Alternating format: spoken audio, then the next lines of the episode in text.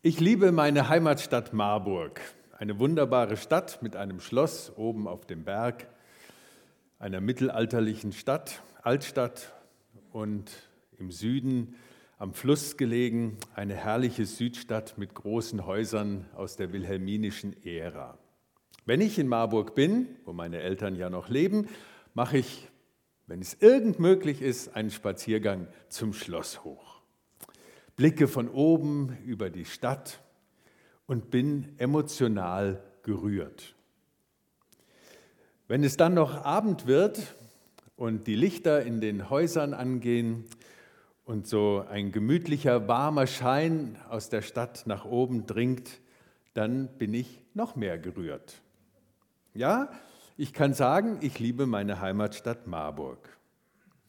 Doch schon, wenn ich von dem Schlossberg wieder runtersteige, in die Gassen, zu den Menschen, zu ihrer Geschäftigkeit, zu ihrem Hin und Her, zu ihrer Einsamkeit, zu ihrer Verschlossenheit, dann weiß ich nicht mehr so recht, was ich mit meiner Marburg-Liebe anfangen soll. So umfassend und groß sie auf dem Berg war, so klein und nichtssagend wird sie, wenn ich unten in der Stadt stehe. Ich liebe Marburg, aber eben mehr von oben.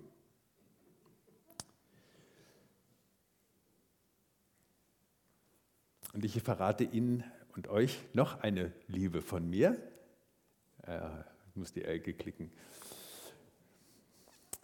Ich mag alte Autos so einen schnittigen Kamangia, einen roten R4, so das war unsere Jugendzeit, ja, das geräumige Autos, um mit Jugendlichen in die Freizeit zu fahren.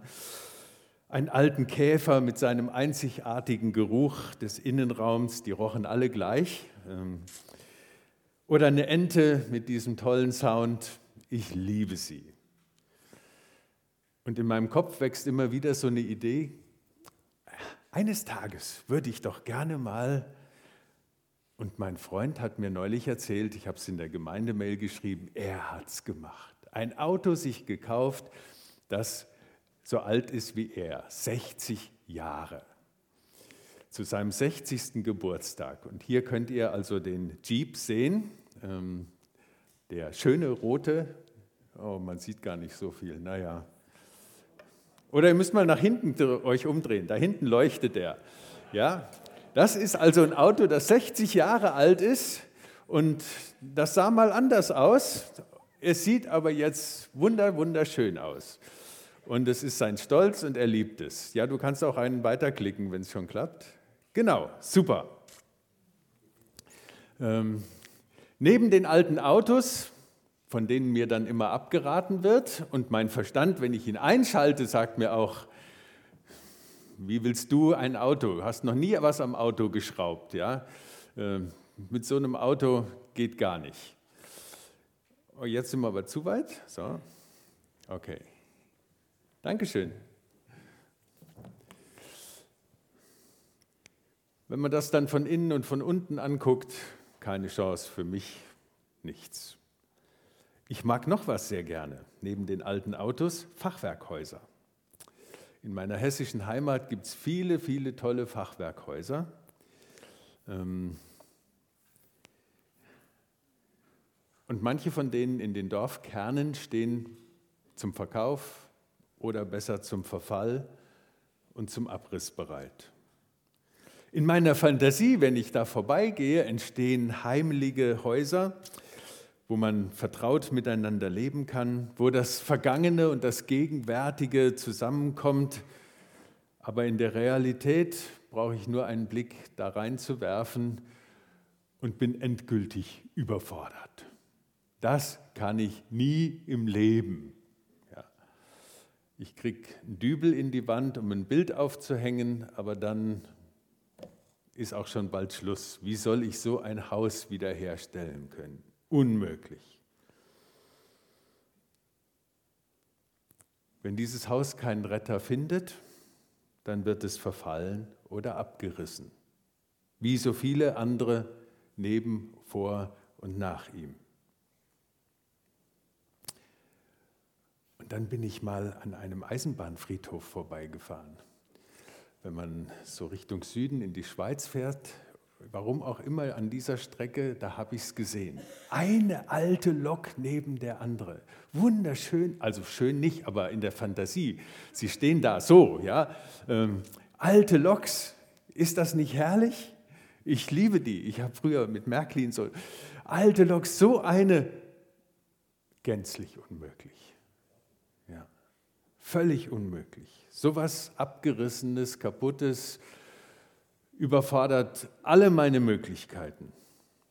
Die Damen mögen mir verzeihen, wenn ich jetzt mehr so aus dem Herrenmilieu gesprochen habe. Ich habe für euch auch was zu bieten. Die Geschichte einer abgestellten Liebe. Vor weiß ich nicht wie viel, über 40 Jahren, vielleicht sind es schon 45 Jahre her, habe ich so eine Nähmaschine ergattert. Ähm, nicht ganz so schön aufgearbeitet wie die, und sie steht seit über 40 Jahren im Keller meiner Eltern und gammelt da vor sich hin. Eine schöne mit Fußpedal, Schwungrad, der Holzumfassung, kein Platz, keine wirkliche Idee, keine Kompetenz, sie zu nutzen. Sie gammelt vor sich hin. Schade, abgestellte Liebe. Damit es jetzt nicht alles so traurig bleibt, kann ich euch wenigstens erzählen, was ich hinbekommen habe. Ha!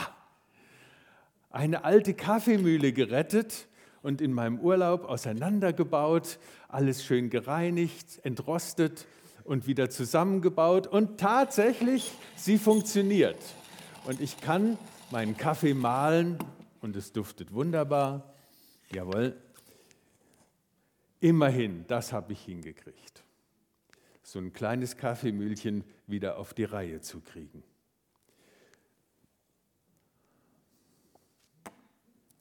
Wir wollten heute aber die Geschichte einer großen Liebe anschauen.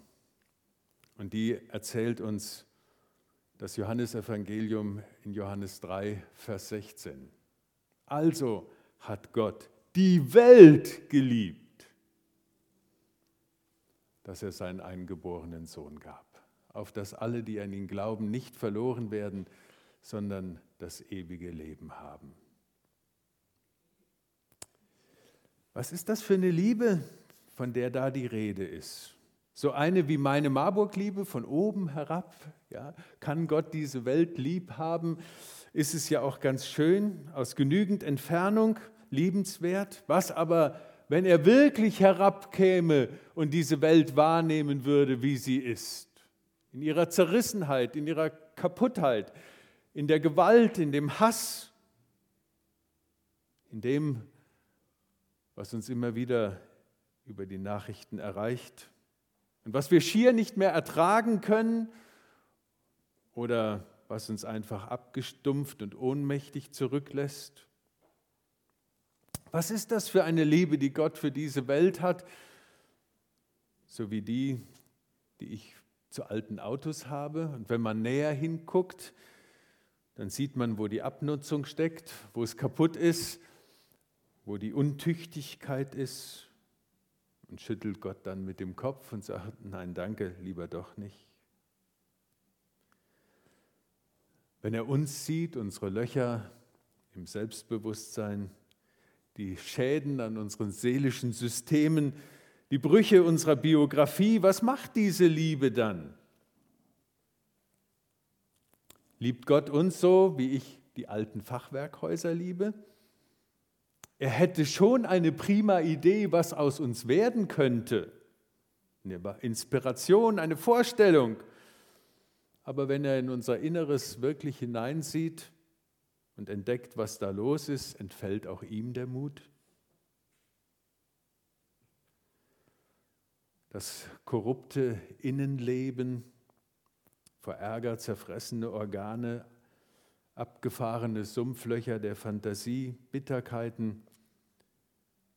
Und vielleicht ein Wort an euch jüngeren Leute, die ihr hier auch mit dabei seid. Glaubt nur nicht, dass wenn wir älter geworden sind und es anfängt ein bisschen grau zu werden, dass dadurch schon gleich ein edles Innenleben entsteht. Auch bei uns Alten gibt es Abgründe, Aufstände, innere Wüsten.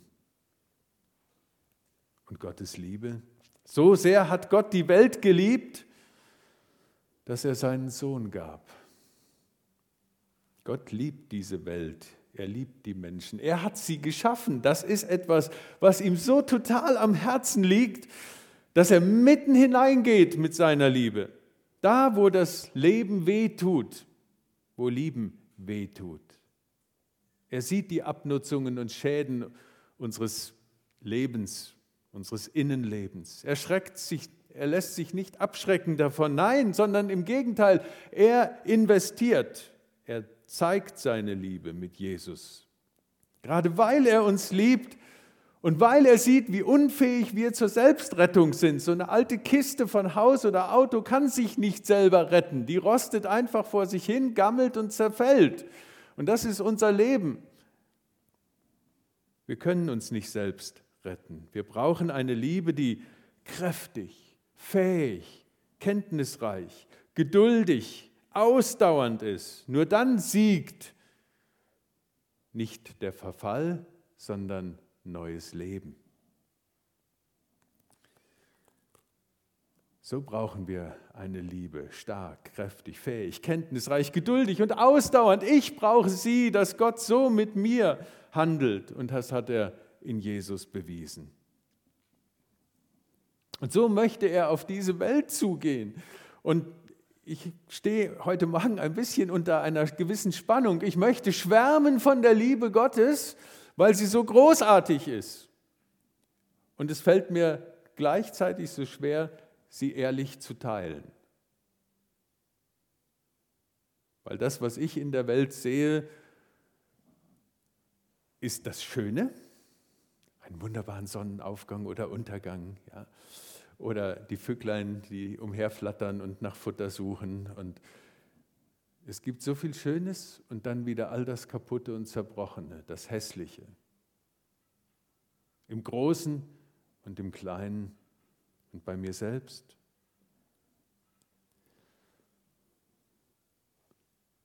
Ich kann diese Liebe so nicht ganz wirklich teilen. Es ist Gottes Liebe. Aber ich kann schwärmen davon dass er zu dieser Welt, und sie war damals auch nicht toll, als Jesus kam, sondern auch damals regierten die gleichen Menschen mit den gleichen Sehnsüchten, mit den gleichen Machtgelüsten, mit dem gleichen Hass, mit dem gleichen Regieren und Unterwerfen, mit dem gleichen, was es an Abgründen in uns Menschen gibt. Und Jesus ist in diese Welt gekommen. Deswegen braucht keiner von uns mehr heute dastehen und Blümchen zählen, er liebt mich, er liebt mich nicht, er liebt mich, er liebt mich nicht, er liebt mich, er liebt mich nicht, sondern es gilt, also hat Gott die Welt geliebt, dass er seinen Sohn hineingegeben hat. Er liebt mich. Da kann ich mir sicher sein. Auch wenn ich es vielleicht hin und wieder gar nicht bemerke und sich sehen kann und sagen kann, das spüre ich jetzt aber ganz doll in meinem Herzen. Nein, unser Vers macht es klipp und klar, die Liebe Gottes müssen wir nicht mehr hinterfragen. Wir kommen von Weihnachten her und gehen jetzt auf Ostern zu, darum das Bild ja, mit dem Weihnachten und Ostern. Krippe und Kreuz, Kreuz und Krippe machen es klar. Er liebt diese Welt. Das steht fest. Denn er hat seinen einzigartigen, über alles geliebten Sohn in diese Welt hineingegeben. In diese Welt, die ich gar nicht so toll finde. Und er hat nicht selektiert zwischen denen, die liebenswert sind und denen, die nicht so liebenswert sind. Mir fällt es leichter, die Menschen lieb zu haben, die ich eigentlich auch recht liebenswert finde mit denen ich zurechtkomme, wo ich merke, oh, das passt miteinander, wir können uns gut unterhalten, wir stehen irgendwie, ja, das geht ja dann noch recht gut. Aber was ist mit all den anderen? Und für die ist Jesus gekommen, die, die nicht lebenswert sind. Nicht in meinen Augen, nicht in anderen Augen, die dann am Rand stehen, die immer nach Liebe fragen und suchen und sich sehnen, dass endlich jemand ihnen das mal zusagt, Du bist ein geliebter Mensch. weil sie es so selten oder nie gehört haben. Jesus kommt mitten ins Leben. Jesus kommt in die Abnutzungen unseres Lebens. Jesus kommt in das kaputte Innenleben. Und er kommt von Gott, um zu heilen, zu vergeben, zu versöhnen, zu befreien, zu befrieden. Das ist der Sinn vom Kreuz. Und der Einsatz seines Lebens öffnet Jesus den Zugang zu Gott. Und er liebt, er liebt, er liebt. Und viele von uns heute Morgen könnten die Geschichte ihres Lebens erzählen, wie sie diese Liebe Gottes in sich erfahren haben, wie das angekommen ist und wie es eben nicht nur eine Liebe war von oben auf uns herabgesehen, sondern eine Liebe, die neben und an unserer Seite steht und die dann ganz tief nach innen geht. Ich wünsche dir das, wenn du es noch nicht erlebt hast, dass es dich mal so richtig packt und vom Sessel hebt, dass du diese Liebe erfahren kannst. Damit alle, die an ihn glauben, nicht verloren gehen. Alle. Das schließt keinen aus. Es gibt von Heinrich Schütz eine wunderbare Motette zu diesem Vers. Ähm, in der er das alle betont. Da singt dann der kleine Chor. Alle, alle, alle, alle, alle, alle. Das kommt immer wieder. Das alle, ja, alle, alle, alle. Da ist keiner ausgeschlossen. Nicht der Drogendealer, nicht der Menschenhändler, nicht der arrogante und erfolgsverwöhnte, nicht der deprimierte Versager, niemand, keiner ist da ausgeschlossen. Alle.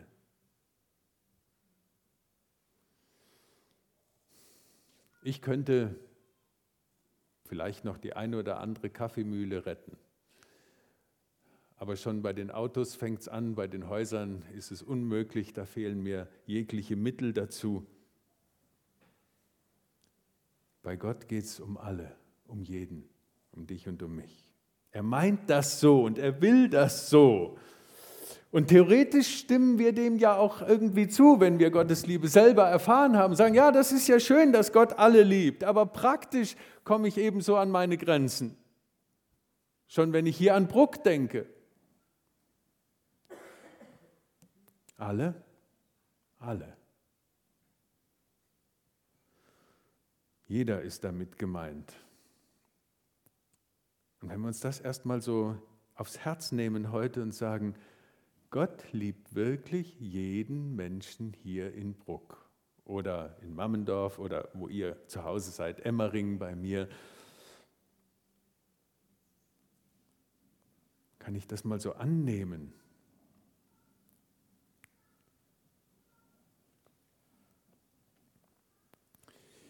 Ich hatte eine Kollegin, die selber aus Osteuropa kam und ein bewegtes Leben hinter sich hatte. Sie gehörte zu einer Familie, wo der Vater zu einem der reichsten Männer des Landes aufgestiegen war. Dann kam der Absturz und die Trennung der Familie und sie war auf einmal wieder bettelarm. Dann sind sie nach Deutschland gekommen. Und in Deutschland hat sie Kontakt bekommen, weil sie sehr sprachbegabt war, schnell Deutsch gelernt war, hat und wurde dann von der Polizei gebeten zu übersetzen und von sozialen Diensten in der Stuttgarter Innenstadt im Rotlichtmilieu. Bei denen, die dorthin verkauft worden waren und keinerlei Deutsch konnten und die aus ihrem Heimatland kamen. Und am Anfang war sie nur Übersetzerin und hat übersetzt aber weil Gottes Liebe ihr Leben erreicht hatte, konnte es nicht bei dem Übersetzen bleiben. Sie hatte auf einmal in dieser überhaupt nicht mehr liebenswürdigen, in diesem überhaupt nicht mehr liebenswürdigen Viertel von Stuttgart den Eindruck, hier möchte Gott mit seiner Liebe hineinkommen. Und sie hat angefangen, einen Dienst aufzubauen für Menschen, die dort leben, leben müssen die dorthin verkauft wurden, um ihnen Gottes Liebe nahezubringen. Ohne Jesus geht das nicht. Er hat Kraft, Geduld, den langen Atem, die Ausdauer, mit Menschen einen langen, verändernden Weg zu gehen. Darin besteht Gottes Liebe, nicht, dass wir Gott geliebt haben, sondern dass er uns zuerst geliebt hat und seinen Sohn in diese Welt hineingegeben hat, sagt der erste Johannesbrief. Übrigens, das nicht verloren gehen heißt nicht irgendeine spekulative Idee über die Zukunft, dass man sagt, ja, wie wird das am Ende mal ausgehen, sondern verloren gehen gilt schon gegenwärtig. Wer an Jesus vorbei lebt,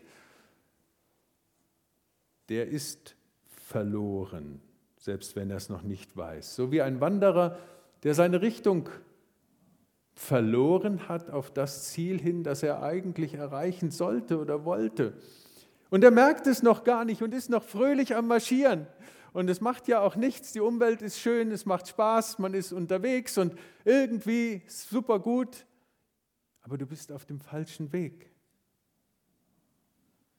Vom Ziel, vom Zielkurs entfernt.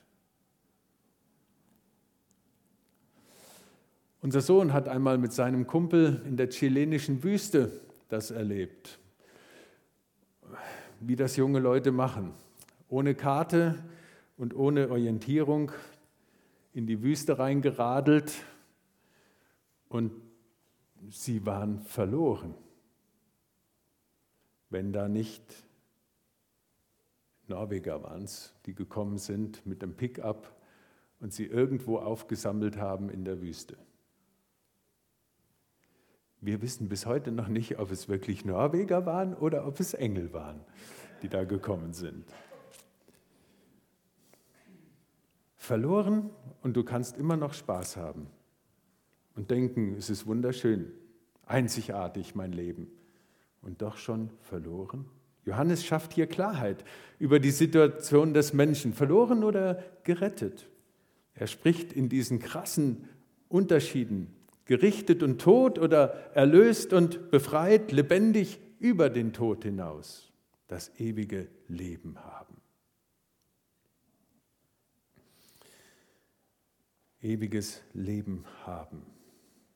Eine Lebensverbindung mit Gott, die auch den körperlichen Zerfall und den Zerfall seelischer Kräfte übersteht. Eine Liebe von Gott, die nicht aufgelöst wird selbst wenn unser Denken nicht mehr funktioniert, auch nicht durch Demenz. Eine haltbare Hoffnung auf ein Morgen nach dem Sterben, wenn wir alles losgelassen haben. Und es hat jetzt schon Wirkung, dieses ewige Leben. Für uns heutigen, die wir unterwegs sind mit Gott. Also hat Gott die Welt geliebt, dich und mich.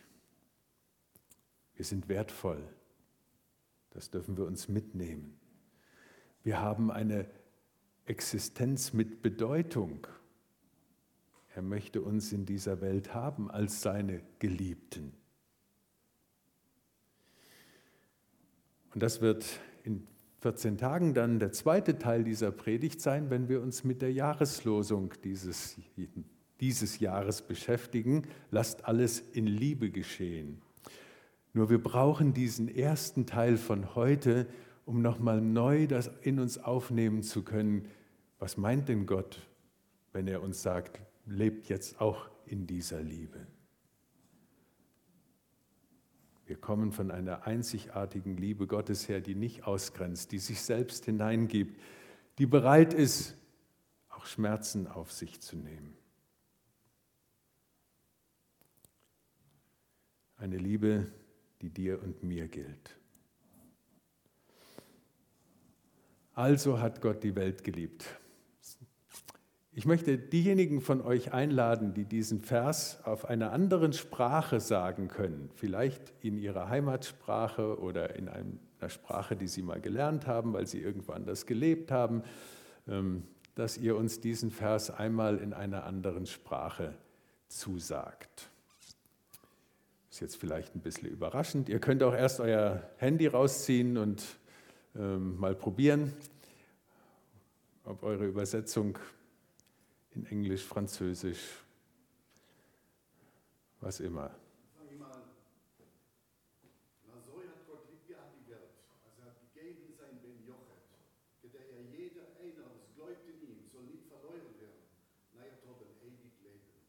Das war Jiddisch, ja.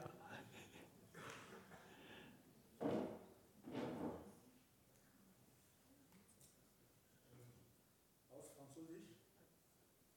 Dieu a tant aimé le monde qu'il a donné son Fils unique afin que quiconque croit en lui ne périsse point, mais qu'il ait la vie éternelle. Dankeschön, Jackson. Vielen Dank. Ja, bitte.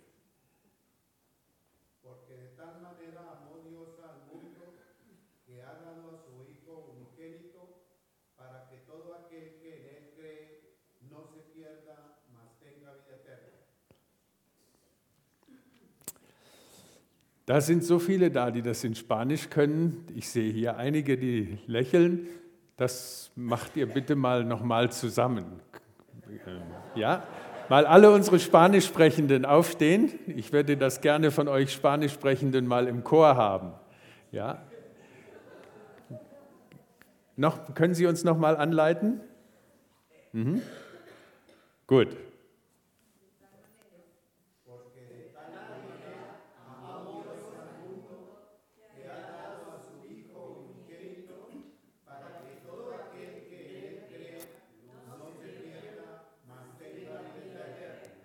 Amen. Amen. Hat noch jemand eine Sprache, einen Mut? Ja, bitte.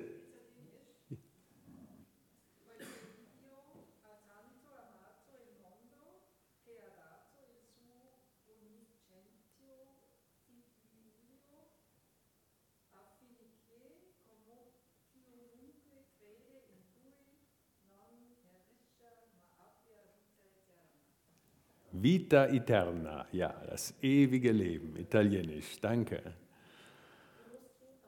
Ja, gerne.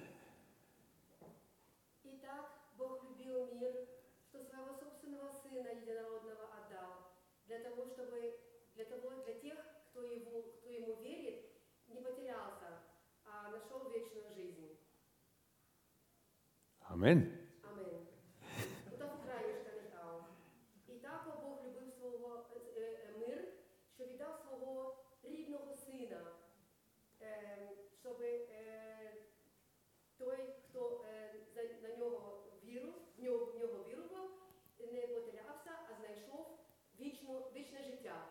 Dankeschön. Russisch und Ukrainisch. Amen. Danke. Und jetzt machen wir es noch einmal alle zusammen auf Deutsch. Also hat Gott die Welt geliebt, dass er seinen geborenen Sohn gegeben hat, auf dass alle, die an ihn glauben, nicht verloren werden, sondern das ewige Leben haben. Amen. Jetzt werden wir auf dieses Er hat uns geliebt antworten mit zwei Liedern. Das erste Lied ist eine Antwort auf die Liebe Gottes und zugleich eine Hingabe unseres Lebens. Ich gebe dir mein Herz und alles, was ich bin.